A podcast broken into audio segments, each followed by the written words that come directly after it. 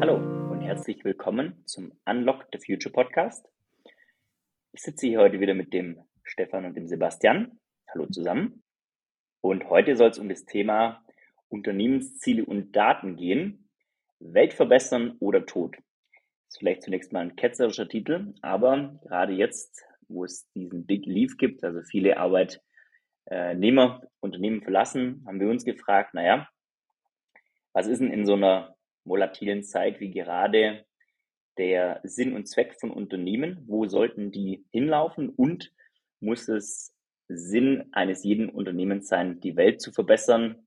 Und wenn es der nicht ist, was dann? Und die heutige Folge wird euch präsentiert von Stefan, du weißt es. Data Science Mania. Freut euch auf mehr Informationen. Ist jetzt auch auf Linktree verfügbar. Gut, dann lasst uns mal reinsteigen. Es geht heute um Unternehmensziele. Also zunächst mal ein bisschen die Frage, naja, muss jedes Unternehmen die Welt verbessern? Sebastian, was denkst du darüber? Äh, ja, ganz klar, ja. Weil die Frage ist jetzt, warum, also gerade in der modernen Gesellschaft schon auf jeden Fall. Ich denke, Unternehmen sind entstanden, da Leute was sehr gut konnten, also historisch gesehen, und dann sind irgendwie Handwerker und Gilden und was auch immer entstanden in der größeren Vergangenheit. Und äh, ja, das hat sich dann zu Unternehmen weiter äh, ausgebaut mit Spezialisierung, Effizienzsteigerung und so weiter. Hat er dann zu sehr, sehr viel Wohlstand geführt und ich denke, das war ein sehr gutes Ziel, äh, Wohlstand zu generieren und, und, auf, und zu vergrößern und auch einen Zugang für viele breite äh, Bevölkerungsschichten davon zu schaffen. Und irgendwann ist dieser Trend oder diese, diese Idee vielleicht auch gekippt und dann ging es halt nur noch um Wohlstand oder um, um Gewinnmaximierung und ab einer gewissen Größenordnung merkst du es ja dann glaube ich nicht mehr. Wenn du halt stinkreich bist und dann halt da kommen zwei Euro dazu, dann bist du halt immer noch stinkreich. Ähm, ich kenne die Situation selbst nicht. Ich unterstelle das einfach. Aber ich unterstelle genauso, dass in dem Unternehmer eben eine Idee entstanden ist. Ich habe hier ein Problem, das, soll, das kann gelöst werden und ich habe eine Idee, wie ich das lösen möchte. Und damit verbessere ich das Leben von anderen Menschen. Und so gehen wir heute ja auch daran an, äh, an Kreat also Kreativmethoden. Also wir überlegen ja in, in einem Workshop, welches Problem hat unser Kunde und ist das auch wert, gelöst zu werden? Also ist das Problem so wichtig, dass der Kunde dafür bereit wäre, etwas Geld zu bezahlen, dass sich daraus meine Arbeit rentiert. Und danach versuchen wir ja gute, innovative Ideen und fortschrittliche Ideen zu generieren und zu finden. Gebe ich dir grundsätzlich recht. Was ich mich gerade frage, es ist ja so, wenn du jetzt ähm, jetzt versetzen wir uns mal in so, ein, in so ein kontroverses Unternehmen ein, irgendwie so ein Ölkonzern oder so. Der hat ja zunächst mal den Anspruch zu sagen, hey, ich schaffe die Grundlage für Mobilität, ja, Verbrennen von Benzin für ganz viele Millionen Menschen auf der Welt. Das heißt, die, die Krankenschwester, die auf dem Land wohnt, kommt von A nach B, kann ins Krankenhaus fahren, kann da ihren Job ausüben, kann Menschen im Krankenhaus helfen. Gleichzeitig zapfe ich fossile Ressourcen an, irgendwo in der Nordsee oder im Atlantik, ja, ähm, habe da meine Ölplattform, verschmutzt gegebenenfalls die Umwelt, ja, verseucht die Umwelt. Da ist ja so ein, also ich tue Gutes, weil ich stelle Rohstoffe zur Verfügung.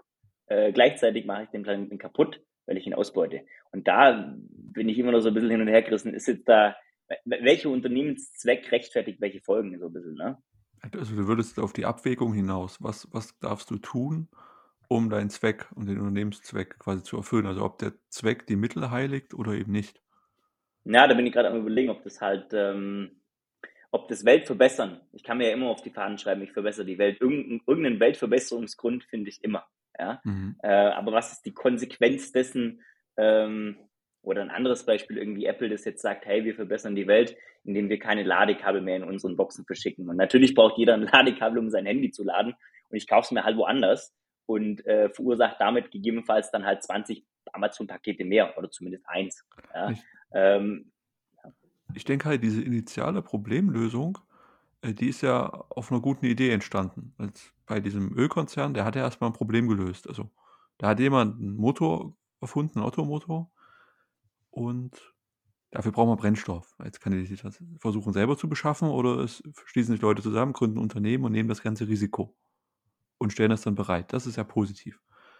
Und ab einem gewissen Zeitpunkt, denke ich, kippt das. Wenn du als Unternehmen so stabil in der Welt bist oder in deinem in deiner, äh, in deiner Bewirtschaftungskette, dass du das super durch äh, hast, super effizient bist und am Ende nur noch auf KPIs und auf Zahlen guckst und das dann weiter optimierst, aber das tiefere äh, Sinn nicht hinterfragst. Wenn man jetzt, was der Ölkonzern ja auch nicht machen kann und sagen, man kann ja nicht sagen, ja, Öl ist doof. Ich bin jetzt, ich bin jetzt für, für Elektromotoren. Also sich selber abschaffen tut ja auch immer schwer, fällt ja auch erstmal schwer. Aber das ist vielleicht die Transformation, die wir uns, die man vielleicht sogar braucht. Und ich glaube, die Initialidee zu der Folge kam, dass ich irgendwie immer wieder gehört hatte, dass Unternehmen datengetriebene Unternehmen werden wollen. Also auf Basis von Daten möchten unternehmer, unternehmerische Entscheidungen treffen und zwar auf jedem Level. Und das klingt ja erstmal gut. Die Frage ist aber, können Daten für sich stehen? Und da hat, ich glaube, mit Stefan drüber geredet und dann fiel uns irgendwie auf, naja gut, was ist denn mit Werten? Warum kann man nicht ein wertgetriebenes Unternehmen als die Stufe nach dem datengetriebenen Unternehmen äh, anstreben, um also Werte wie gut und böse und, und das ist nützlich, das ist nicht nützlich, gefährlich, nicht gefährlich. Ich glaube, dass sie etwas nachhaltiger sind und, und tiefgründiger sind als einfach nur folgende Handlungsweise verspricht mir laut meinen Daten folgendes Ziel zu erreichen.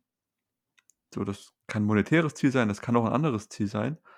Ähm, Daten können sich da noch irren, aber, die, aber diese Wahrnehmung, ich tue das, weil ich das für richtig halte, diese, das würde ich gerne öfter wahrnehmen. Und hat Stefan das einfach ganz, ganz stark verknappt und gesagt, ja, jedes Unternehmen, das sich die Welt verbessern will, ist halt einfach Schrott. Und, und das war eigentlich sehr schön auf den Punkt gebracht. Ja, also an der Stelle würde ich einhaken. Ähm, natürlich, äh, mal nur bei den großen Unternehmen, äh, nehmen wir Apple, die da irgendwie ein Kabel weglassen oder halt eine Shell oder eine BP, die äh, eine riesengroße Industrie haben, die Öl herstellen und Gas. Also die stellen es ja nicht her, die fördern es und haben diese ganze Kette hinten dran. Ähm, da ist, rutscht sie natürlich ganz schnell in dieses Greenwashing, ne?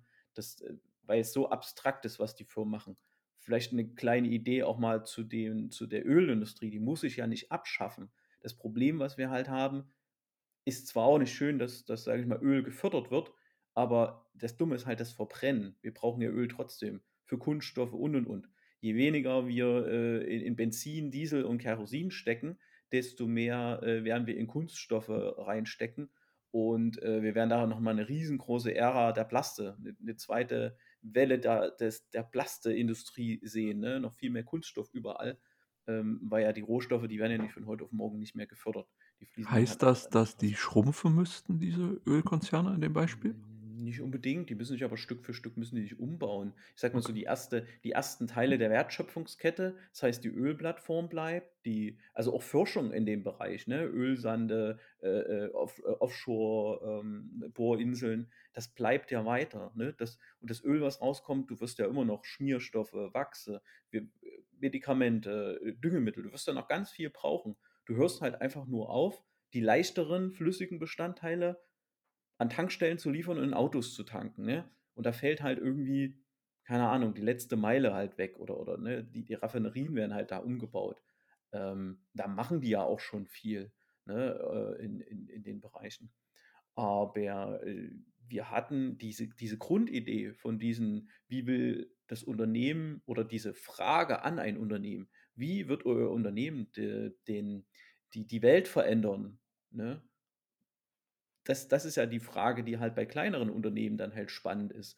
Äh, ob, weißt du, so ein Unternehmen stellt zum Beispiel, wir setzen uns mal in die Position, wir sind dort in einem Vorstellungsgespräch.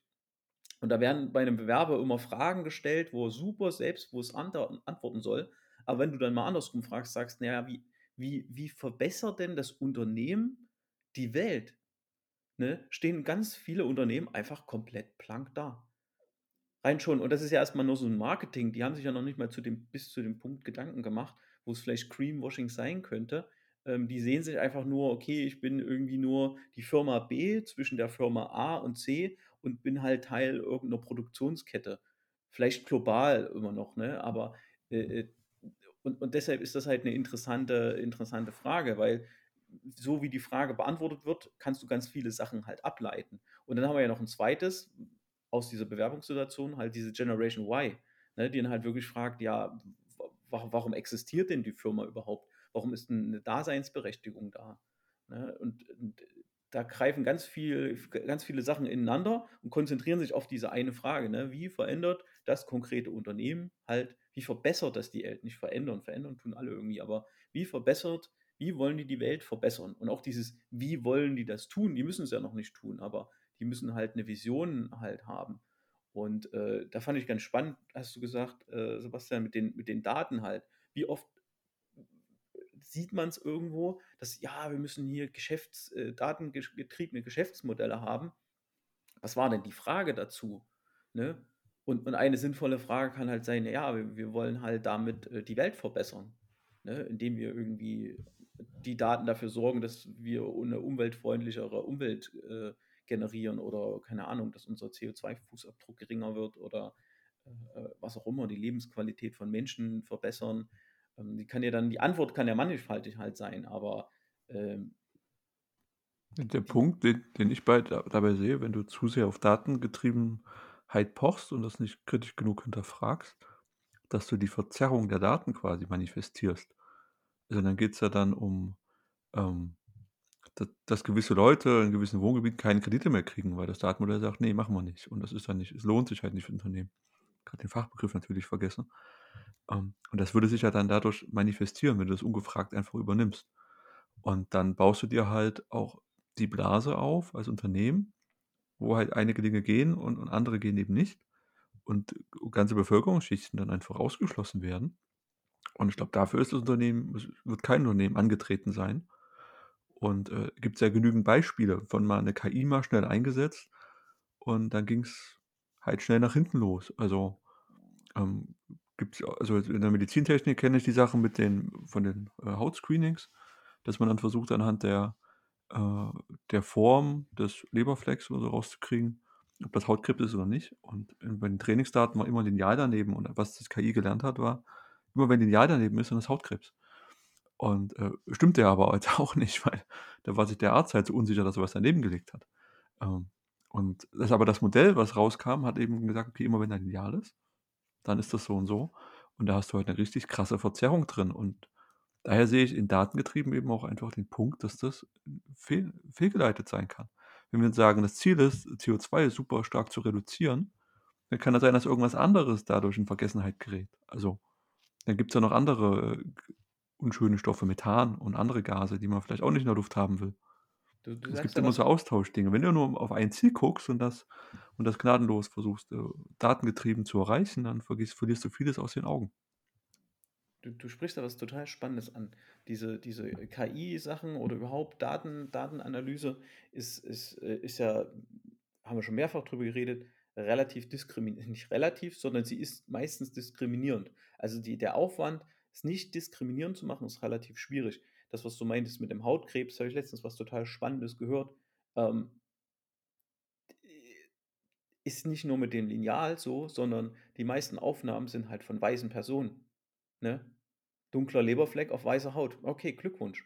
Ne? Aber es sind halt nicht alle weiß auf dem Planeten. Also eigentlich kann man sagen, okay, sie wollten die Welt verbessern, aber äh, sie wollten die erste Welt verbessern. Ne?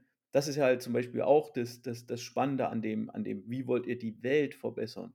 Nicht die erste, nicht die zweite, nicht die, wen auch immer, sondern wie wollt ihr die komplette Welt verbessern? Ne? Und das heißt auch, wie, wie, wie seid ihr da gerecht oder wie diskriminiert ihr nicht?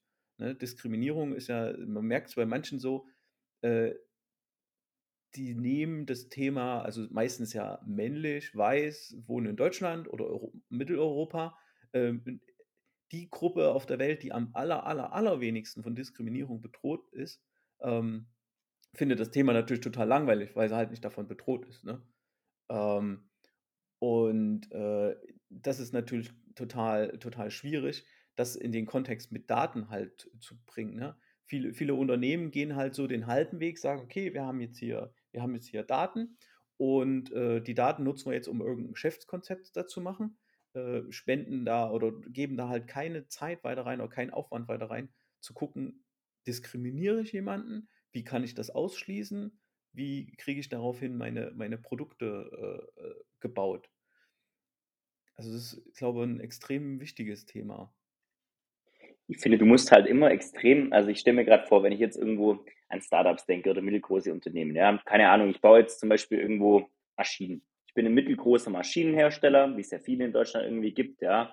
äh, ich will jetzt mein, mein Unternehmen vielleicht in der nächsten Generation abgeben, das Ganze digitalisieren und sagt dann, unsere Maschinen oder wir wollen die Welt verbessern. Äh, dass da zwischen Anspruch und Wirklichkeit oftmals so, so eine riesen Lücke ist und ist es dann nicht vielleicht glaubwürdiger, dass ich sage, naja, wir bauen halt Kaffeemaschinen. Punkt. Ja. Wir wollen gute Kaffeemaschinen bauen. Dass Menschen guten Kaffee haben. Das braucht die Welt vielleicht nicht, weil es 3000 andere Maschinen und Herstellarten für Kaffee gibt. Ja. Aber ich frage mich gerade, muss jedes Unternehmen die Welt verbessern? Oder kann es auch einfach ein ehrlicherer Anspruch sein, zu sagen, hey, wir bauen Kaffeemaschinen, wir stellen Gläser her, wir machen Wein, was auch immer, ja. Äh, Punkt. Der schmeckt. Die Leute sind happy, aber deswegen wird die Welt kein Stück besser, sondern die Leute haben Spaß vielleicht, ja, aber das war's. Also so im ersten Moment oder wenn man jetzt den Podcast hört, wird man natürlich denken, ja, natürlich nicht, ne, ist halt Kaffee, ne, Luxusgut. Aber im zweiten Moment äh, ist es halt für die Manager, die jetzt von diesen kleinen mittelständischen Unternehmen, die halt die besten Kaffeemaschinen der Welt herstellen und auch bestimmt ein entsprechendes Selbstbewusstsein haben, extrem spannend, sich einfach mal einen Tag lang hinzusetzen, so, scheiße, wie verbessern wir denn wirklich mal dieses in diesem Warum tiefer zu gehen. Es wird dann schnell esoterisch, es wird dann schnell irgendwie ein bisschen äh, äh, geisteswissenschaftlich.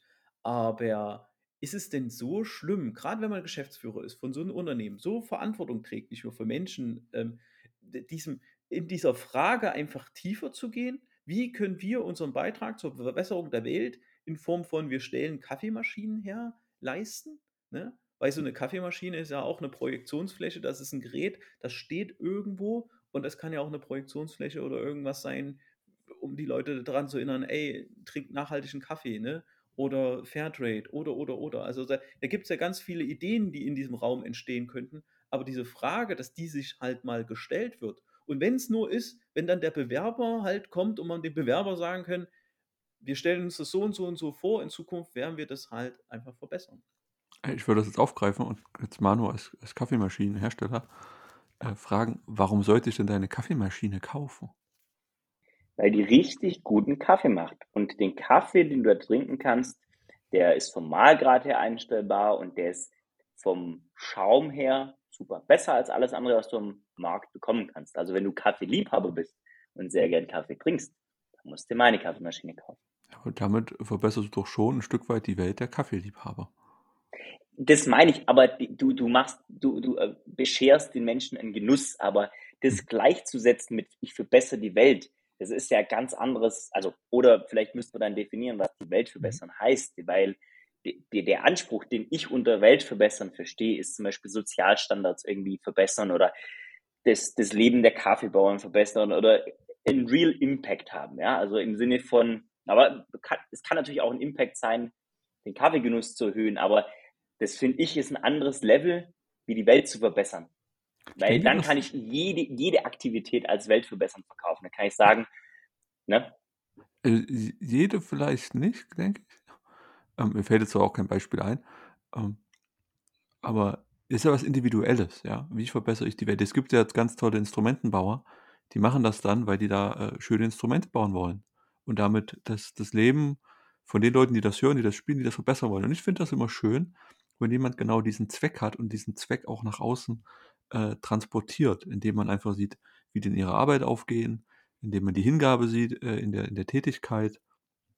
Oder wenn man an Konzerne denkt, wenn die es halt im Marketing verwursten, aber dabei total glaubwürdig sind. Und wenn du in so einem Bewerbungsgespräch sitzt oder im Kennenlerngespräch sitzt jemand ganz klar erklären kann, warum er jeden Tag auf Arbeit geht, warum ihm das wichtig ist. Und ähm, dann finde ich das immer sehr überzeugend ich muss die Meinung ja nicht teilen, aber so ein Stück weit wird die ich glaube da also, ist meine persönliche Überzeugung, wenn jeder das macht, was er für einen guten Zweck hält und was er für richtig hält, dann wird die Welt dann schon besser. Also, wenn wir die Leute erst mal dahin kriegen, dass sie da ihren ihren Neigungen und Zielen in einem gesunden Maße, äh, nachgehen können, dann, äh, wird es eine bessere Welt. Also, die das erinnert mich jetzt an was, ne? Ich finde, das ist ein gutes Beispiel, die die Kaffeemaschinen, da fällt mir irgendwie die Longi ein. Äh, DeLonghi, namhafter Hersteller, Italien, ne, haben mit der Kultur, wir machen halt geile Maschinen, weil Italien, wir haben die Kultur dafür. Da fällt mir noch ein Unternehmen ein, Freude an Fahren, ne?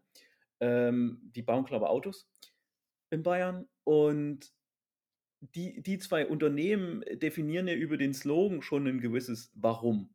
ne, ein gewisses Why. Das ist ja okay. Aber reicht das zukünftig in einer globalisierten Welt? Ne? Dieses Freude am Fahren und dann halt eine, eine, eine Referenz einfach auf eine Kultur, weil wir in Italien das schon äh, immer guten Kaffee gemacht haben. Ne? Jeder weiß, der, der Lonki-Automat wird irgendwo in China zusammengeschossen, wurde, das Innenleben wurde von irgendwelchen deutschen Ingenieuren ingeniert und das Gehäuse vielleicht so ein bisschen, keine Ahnung, von einem italienischen Designer äh, designt. Die machen aber trotzdem, die machen, äh, kein, äh, machen gute Kaffeeautomaten, ne? also kein, kein Hate auf äh, DeLonghi.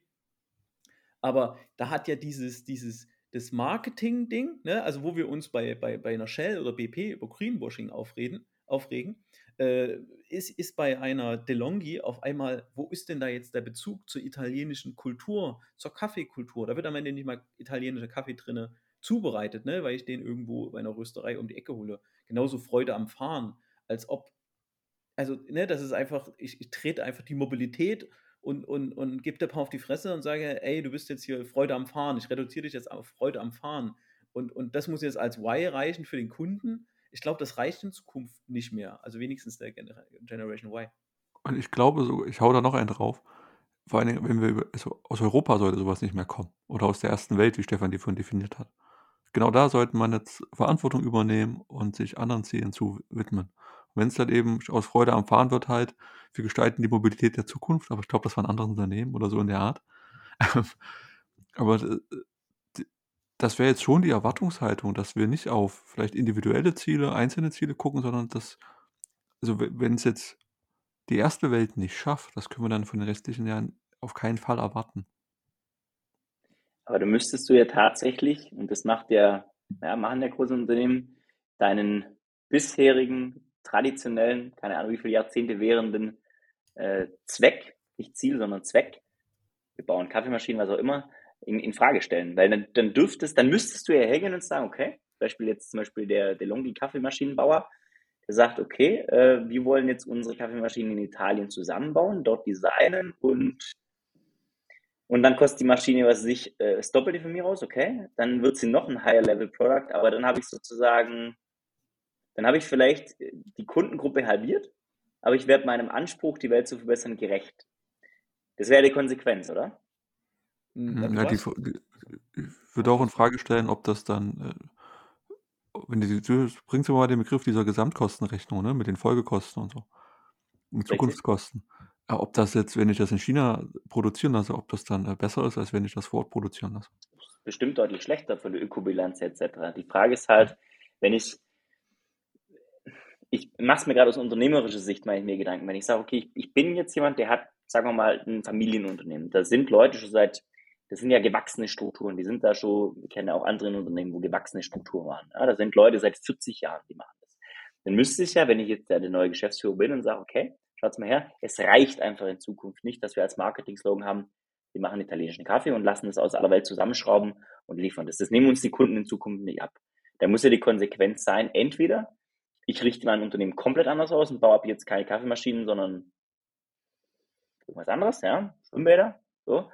Oder ich sage, dem Anspruch muss ich auch tatsächlich Rechnung tragen, indem ich zum Beispiel in Italien produziere, für Italien, für die Welt. Ähm, was auch sein kann, dass ich dann zum Beispiel Mitarbeiter rausschmeiße, weil die Lohnkosten höher sind und ich dann weniger, potenziell weniger Kunden habe, die zwar mehr zahlen, aber unterm Strich mache ich vielleicht trotzdem, vielleicht mache ich auch Plus, kann ja auch sein, ne? aber dieser, dieser Cut, de, der dann vollzogen werden muss, der kann im Einzelfall oder wahrscheinlich sogar in vielen Fällen super krass sein, glaube ich. Ja, total. Ich sehe da jetzt zwei Sachen drin. Das eine, was du beschreibst, ist ja, dass die Marktsituation sich geändert hat. Also die Kunden fragen was anderes nach. Dann Mhm. hast du eine Drucksituation und musst darauf reagieren. Gibt es ja viele Positivbeispiele. Die New York Times gibt's New York Times gibt's immer noch, obwohl sich deren Modell komplett geändert hat. Es gibt jede Menge Beispiele von Druckerherstellern, die nicht mehr dann die Hardware für den Drucker selbst verkauft haben, sondern die Dienstleistung des, du kannst was ausdrucken. Also da haben ja Unternehmen erfolgreich die Wende geschafft und sich dann neu erfunden. Also sind dann vom Hardwareherstellerin in den Dienstleister in den Softwarehersteller gegangen. Das ist ja schon eine Weile her. Ähm, da kam das aber über den Markt, glaube ich, dass sich der Markt geändert hat. Was wir ja vielleicht noch viel mehr anregen wollen, ist Unternehmen sich selbst in Frage stellen, dreimal öfter warum fragen, warum sind wir eigentlich hier? Und die dann, also auf der Angebotsseite wird sich dann der Markt verändern, indem Leute sagen, ich spiele das Spiel jetzt nicht mehr mit, weil wir sehen, das fährt gegen die Wand. Mhm. Also, also diese, diese Lösung, ne, ich muss alles nach Italien ziehen, das ist ja schon ganz, ganz, ganz weit, weit weiter gedacht. Ne? Wir waren ja vor uns bei, keine Ahnung, Maschinenbauer, dritte Generation, wir bauen die besten, keine Ahnung, das sind Zulieferer für die Longi. Ne? Du, wirst, du hast heute immer, wir müssen davon ausgehen, wir haben immer globale Warenströme, mindestens von den Rohstoffen. Und ob ich dann die letzten 20 Prozent noch, also du wirst ja eh nie alles in einem Land herbekommen. No, no way. Ne? Und äh, dann bist du im dritten, dritten, in der, in der dritten Generation halt, hast du deinen Maschinenbauer, der ist perfekter Zulieferer für DeLonghi und noch für zwei, drei andere. Macht er das Innenleben für die Maschinen. Ne? Können wir hier in, Deutschland halt gut. Ähm, interessant ist doch halt dann schon mal die Frage, äh, wenn da wirklich, wir gehen mal davon aus, wir haben irgendwie eine, eine Geschäftsführung, das ist irgendwie technischer Leiter und betriebswirtschaftlicher Leiter und irgendwie Marketing, Designabteilung, whatever gibt es da. Und und wenn die dann halt ratlos da sind, so, ja, keine Ahnung, wie wir die Welt halt verbessern, äh, wäre das der beste Ansatz. Wir haben es mal irgendwann Future Camp genannt, halt wirklich mal äh, zu gucken, shit, was passiert, wenn unser, wenn unser äh, Geschäft komplett wegbricht? Oder welche, welche Trends würden dazu führen, dass unser Geschäft halt einfach weg ist. Ne? Und das beinhaltet nicht nur so Sachen wie, da kommt der chinesische Anbieter, der es irgendwie zu 20 Prozent der Kosten macht, sondern da ist zum Beispiel auch, keine Ahnung, die Leute hören auf, Kaffee zu trinken äh, weil auf einmal, keine Ahnung, die Strompreise steigen, die Kaffeepreise steigen, wir eine Rezession haben. Äh, ganz, ganz, äh, zum Beispiel, bestes Beispiel sind derzeit diese ganzen Fluggesellschaften. Fluggesellschaften, äh, du hast nicht nur das Kosten, Kostenproblem, sondern wenn dann irgendwann mal das CO2-Shaming noch mehr wird, haben wir derzeit nicht, weil, ne, aber das wird irgendwann kommen. Was machst du da? Und dann könnte ich mir vorstellen, dass manches Unternehmen, dass da eine Geschäftsführung, weil sie einfach nicht so groß sind, weil sie strategisch einfach nicht so, so tief drin sind, äh, einfach so sagt, fuck, hat man nicht auf dem Schirm. Und das ist, glaube ich, das Schlimmste, was dir passieren kann, so ein Black Swan-Event, ähm, was dir halt in den Nacken klatscht. Ne? Du sagst so, okay. Oder keine Ahnung, nehmen wir mal das Beispiel VW. VW hat auf einmal äh, ja jetzt einen neuen Geschäftsführer mit dem, mit dem von Porsche.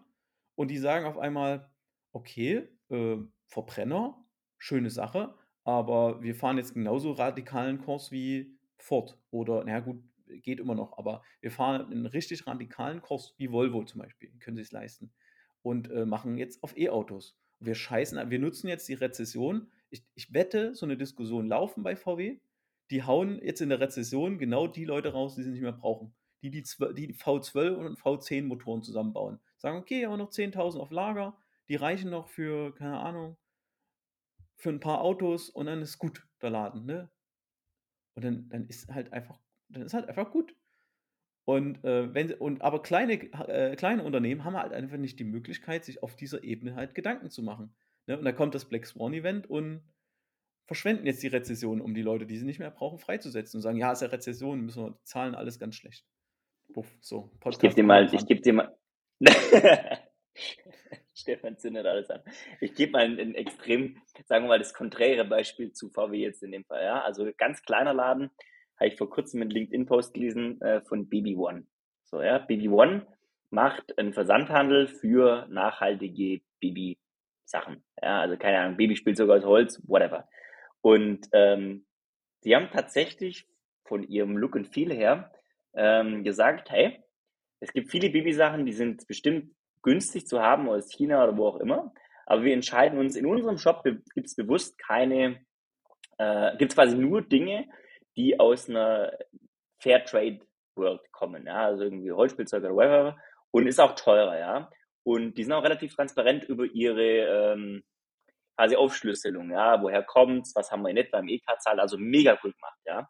Ähm, aber dafür brauchst du halt jemanden, der ähm, würde ich mal sagen, Digital Native ist. Der versteht dieses Ask Why, ne? Simon Sinek, was wir jetzt schon ein paar Mal besprochen haben, der das überhaupt kennt. Weil ich glaube, in der, in, in der jetzigen Welt, in der wir leben, da sind die meisten Unternehmenslenker, ohne jetzt hier irgendwie Generationsshaming zu betreiben, vielleicht ja, nicht ganz so nah an diesem, warum tun wir etwas, sondern froh, wenn das Geschäft läuft, ja. Und dieses Black Swan Event irgendwo am Horizont zu erkennen, das ist ja schon, ähm, ja, da braucht man einfach ein gewisses, einen Baukasten, wo man sagt, know your why oder, oder, oder ich, ich muss mal über die Zukunft nachdenken. Ein Bewerber wird kommen und fragen, warum macht ihr, was ihr macht? Ja, also diese, erstmal zu dem Punkt zu kommen, zu hinterfragen, warum tue ich etwas. Da muss ich schon einen Geschäftsführer, Geschäftsführerin haben, die da sehr fit in der aktuellen Welt ist, glaube ich. Das, das, auf, das auf jeden Fall, aber es ist ja nicht nur für neue Bewerber so. Guck mal, wer glaubt denn heute noch das Märchen, du bist wieder, wir sind wieder bei irgendeinem Hersteller, der stellt ein Produkt her, da glaubt doch kein Mitarbeiter, wenn es in China für 10% weniger herzustellen ist, dann wird es in China hergestellt, also Gesamtkostenrechnung. So. Also Ja. ist, doch für die Kost, äh, ist doch für die auch dieses Why entscheidend, weil das Unternehmen vielleicht sagt, hey, wir bauen die besten XY-Maschinen und das können wir auch nur in Deutschland machen, weil und wir wollen die, wir wollen die, ähm, die Leute da mitnehmen und wir wollen halt, dass das Produkt da entwickelt und gebaut wird, wo es halt zum großen Teilen auch genutzt wird. Ähm, also das, das Thema ist ja, das sollte ja alle, alle interessieren. Und dass sich Unternehmen, äh, dass, dass sich das Warum äh, äh, ändert, ist ja auch gar nicht schlimm. Wir reden ja meistens auch von Zukunft. Ne? Wie will ich die, die, die Welt äh, verbessern? Ne? Ich glaube, da könnten, werden viele sagen, okay, es ist eine ziemlich spinnerte Frage, wieder auf den Punkt, ne? aber äh, regt aber dann trotzdem schon mal halt an. Sebastian, du überlegst so. Ja, na, ich habe da nochmal nachgedacht, was, was du gerade gesagt hast. Ein Stück weit erfordert das ja auch, dass ich als Unternehmenslenker zahlengetrieben arbeite, sowieso, aber dann auch viel stärker hinterfrage, ob ich jetzt die 2%, ähm, den 2% extra Gewinn durch eine günstigere Produktion, ob ich die unbedingt mitnehmen muss oder ob ich aus Verantwortungsgründen darauf verzichte. Gegenüber meiner, meinen Leuten, meiner Belegschaft, ich das Werk halt nicht zumache äh, und dafür bleiben die Jobs halt vor Ort. Mir fällt gerade äh, so eine Rezession in den USA ein. Ich glaube, es war in den 80ern oder, oder Ende der 70er. Da sind die äh, Stahlfabriken wurden im Norden geschlossen, weil es im Süden der USA günstiger war. Und danach sind die halt von dort aus den USA rausgegangen bei der nächsten Gelegenheit. Und äh, was passiert ist, dass dann halt die, die Stahlarbeiter aus dem Norden sind dann häufig den Firmen, haben die versucht, nach hinterherzuziehen und dann im Süden was zu finden. Und haben versucht, in den Ölfeldern was zu finden, also in Texas. Und ja, als sie dann dort angekommen waren, nach ein paar Tagen Fahren oder Umzug und so weiter, dann ist der Ölpreis gefallen. Dann waren die halt völlig umsonst da und hatten Pech und haben dann im, saßen dann im Auto mit ihrer Familie. Also, wenn wir in die USA gucken, dann sieht man auch, was passiert, wenn man nur aus finanziellen Gründen Entscheidungen trifft und nur auf Zahlen basierte Entscheidungen trifft. Und ja, gibt bestimmt auch Beispiele in Deutschland, wo man dann von heute auf morgen einfach mal Dinge zumacht mit der Begründung, das lohnt sich ja alles nicht. Ich glaube, das war Anfang der 90er äh, ein gern genommenes Argument. Und äh, aber komplett diese, komplett ausgeblendet, was macht das mit den Leuten? Auch mal hinterfragen, ob das dann wirklich so ist, was sind die Unterschiede, kann man vielleicht doch noch was retten. Und das muss auch nicht immer so sozialromantisch sein, sondern ich würde mir einfach wünschen, dass man in die Entscheidung mehr mit einfließen lässt, als nur die harten Zahlen und so weiter. Auch mal so diese so eine Gewissensentscheidung, eine innere Überzeugung, was wir vorhin mit, mit Werten versucht hatten anzudeuten. Ja, so eine, so eine Verwerfung, so eine industriellen Verwerfung sind keine zehn Jahre her mit der Solar, Niedergang Solarindustrie, Niedergang Mhm. der Wind, Windenergie. Ne? Das ist jetzt dieses Jahr das letzte Werk in Deutschland, äh, die noch Windräder, diese großen Flügel hergestellt haben. Äh, wurde halt zugemacht, genau mit dem, oh ja, ist ja viel, viel billiger in China und und und. Ähm, aber wir hatten vor uns bei KI so ein, das nette Beispiel mit äh, Hautkrebserkennung. Ja, wir wollen aber immer mehr Controlling, immer mehr Managementaufgaben an die KI geben. Und dann schließt sich der Kreis wieder zu diesem diskriminierungsfreien und äh, auch wieder zu moralischen Themen. Äh, ich beschäftige mich gerade viel mit Industrie 4.0 und da ist es halt genau das Thema ne, dass Dinge da hergestellt werden, wo sie am billigsten sind. Quasi wie so eine Art Aktientrade, so diese Kapazitäten völlig autonom hin und her geschoben. Und da sind wir ja ganz, ganz weit weg davon, dass ich äh, stabil an einem äh, Standort was produziere, weil ich ein stabiles Warum habe, die Leute stehen dahinter, ich eine Qualität bringe, sondern da, äh, da sollen ja ganz, ganz, ganz viele Entscheidungen halt auf Daten basiert, mit KI getroffen werden. Wir automatisieren ja genau das, was wir jetzt kritisieren damit. Wer trifft die Entscheidung, von der du gerade redest? Na, die werden dann nur noch durch Modelle aus, ausgegeben. Und wohin das führt, kann man sich schön an der New Yorker oder an der Londoner äh, Aktienbörse Ja äh, gut, das wäre dann, ja aber Ne? genau der Punkt, den wir besprochen haben, das ist ja genau der Fehler. Du, ich kann ja KI einsetzen für Controlling, aber Controlling entscheidet ja erstmal nichts. Und ich lasse ja auch keine Maschine irgendwas entscheiden. Ich kann, mir dabei, ich kann das maschinengestützt entscheiden. Aber am Ende entscheidet immer noch ein Mensch über Menschen. Und du wirst es ja nicht, also du wärst ziemlich blöd, wenn du das komplett dem Automatismus überlässt. Im, Im, Hochfrequenzhandel sind das nochmal andere Dinge, das ist ein reines Modell und so weiter. Da gibt es wahrscheinlich Argumente dafür, das zu tun. Aber wenn du über die Zukunft von einem ganzen Unternehmen entscheidest, wirst du es ja nicht nur auf Controlling stützen, hoffe ich, und dann nicht nur auf den Automatismus. Naja, du musst ein bisschen von der klassischen Denke bei den, von den Unternehmen weggehen. Die Visionen, die so aufgezeigt werden, ähm, sehen so aus, dass es halt von einem Ding, was hergestellt wird, gibt es halt eine cyberphysische, also ein Digital Twin.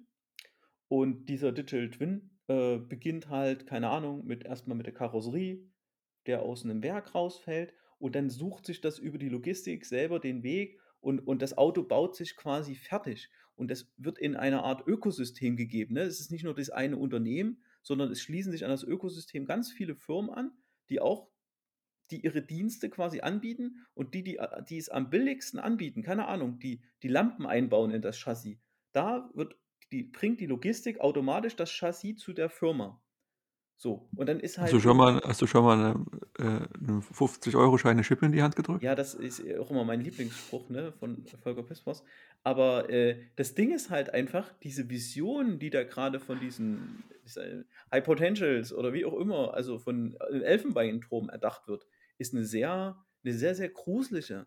Also, dass Dinge quasi in so einer Art Fertigungswolke hergestellt werden und äh, wo es halt nicht mehr ist, wir haben da eine Fertigungslinie und da arbeiten Menschen und von hinten nach vorne durch, sondern also ist es halt viel auf Automobil äh, äh, abgestimmt, kannst ja auch auf, äh, auf ganz andere Sachen ähm, abmünzen, aber die Sache ist halt die, Unternehmen kommen immer mehr in die, in die Lage, das, was wir heute schon sehen bei diesen ganzen Plattformökonomien, die brauchen natürlich viel länger in der Industrie. Ne? Wir sehen ja heute zum Beispiel schon am ehesten bei Amazon Marketplace, da ist der, der am billigsten ist, da wird das Ding gekauft. So. Und das, was wir jetzt am Point of Sale haben, werden wir bald auch in der Produktion sehen, wenn es nach den Leuten geht. Und wenn man nach den Visionen, die unter den Industrie 4.0 Gedanken, vierte industrielle äh, Revolution, da gedacht werden. Und das finde ich dann schon sehr bedenklich. Also was da so gedacht äh, wird. Und genau da, ich habe vor kurzem einen Podcast gehört, da ging es um den Schraubenkönig wird. Ja, das ist so ein, so ein der sitzt in Künzelsau, das ist bei Würzburg. Der Mann ist, glaube ich, mittlerweile 84 oder was, ne?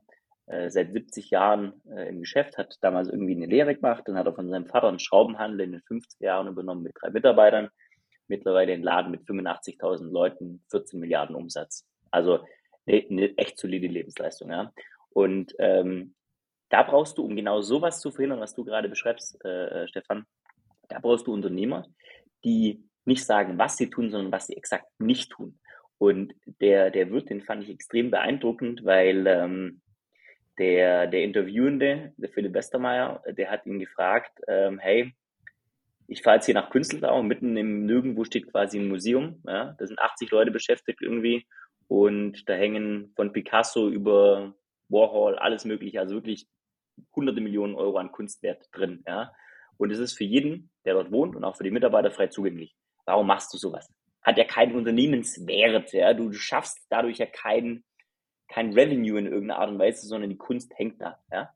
Und dann hat er gesagt, für ihn ist es wichtig, dass die Mitarbeiter einen Ort haben, wo sie sich inspirieren können. Ja, ob das Kunst ist, mag mal dahingestellt sein, aber für diejenigen, die dort arbeiten, ist das wohl so. Ähm, und er hat auch gesagt, das ist für ihn eine, eine Assoziation dort, wo wird ist, ist vorne. Ja? Also im Sinne von superwertige Kunstwerke und superwertige Mitarbeiter, das passt zusammen. Ja? Also ihm sind quasi die, die, ihm ist die Kunst ein Synonym für, die wertvolle Kunst ein Synonym für die Wertigkeit seiner Mitarbeiter. Ja? Und der wird auch nie eine Produktion oder einen Vertrieb äh, irgendwo anders hin verlagern. So. Und da möchte ich mal die These in den Raum stellen. Ich glaube, insbesondere so familiengeführte Unternehmen, da wird es das, was du gerade eben beschrieben hast, absehbar nicht geben. Ja? Und da sind auch Werte und auch Zukunftsbilder viel stärker verankert als in Konzernen, die faktisch nach dem Aktienrevenue äh, handeln. Ja? Also ich kenne keine AG, die nicht im Wesentlichen danach handelt, wie ihr Aktienkurs äh, im nächsten Jahr ausschaut. Weil davon hängt die Dividende ab vom Vorstand und davon hängt am Ende des Tages der Unternehmenslenkungskurs ab. Bei, bei Familienunternehmen ist es nicht so. Die handeln für Generationen. Ja? Und da sind die Werte schon gelebt, glaube ich. Also ich, ich, ich hoffe, dass äh, das kommt so, aber man, man merkt ja, oder man, man sieht ja diese, diese großen Plattformen. Nehmen wir wieder das Beispiel Amazon. Wer konnte sich vor Jahren noch vorstellen, dass selbst IKEA äh, auf so einer Plattform wie, wie äh, Amazon ihr Zeug verkaufen muss? Und äh, so eine, so eine Plattformökonomien sind extrem mächtig ähm, und irgendwann muss sich da jeder anschließen und äh, ganz schnell äh, findet da halt, äh, ja, musst du dich der Regeln dieser Plattform unterwerfen und die Plattformen werden natürlich immer äh, äh, sehen, dass sie für ihre Nutzer attraktive Konditionen schaffen, ne? was halt wieder dann äh, hinten runterfällt und dann hat halt, dann wird vielleicht auch irgendwo ein Preisdruck. Soweit sind wir noch nicht. Ne? Viel findet halt noch in der physischen Welt statt. Aber je mehr wir Digitalisierung haben wollen, je mehr wir äh, äh dieses ganze datengetriebene KI-Analyse in, in, Unternehmen integrieren wollen, ne? ohne ein Warum zu haben, ohne zu gucken, dass es nicht dis äh, diskriminierend ist, sehe ich halt genau diese Gefahr, dass halt alle möglichen Unternehmen, die halt jetzt noch für ihre Werte, für Sinn kämpfen oder, oder stehen, äh, in so eine Plattformökonomien halt reingetrieben werden. Ja, und okay. Ähm, ich würde das mal anders abzurunden.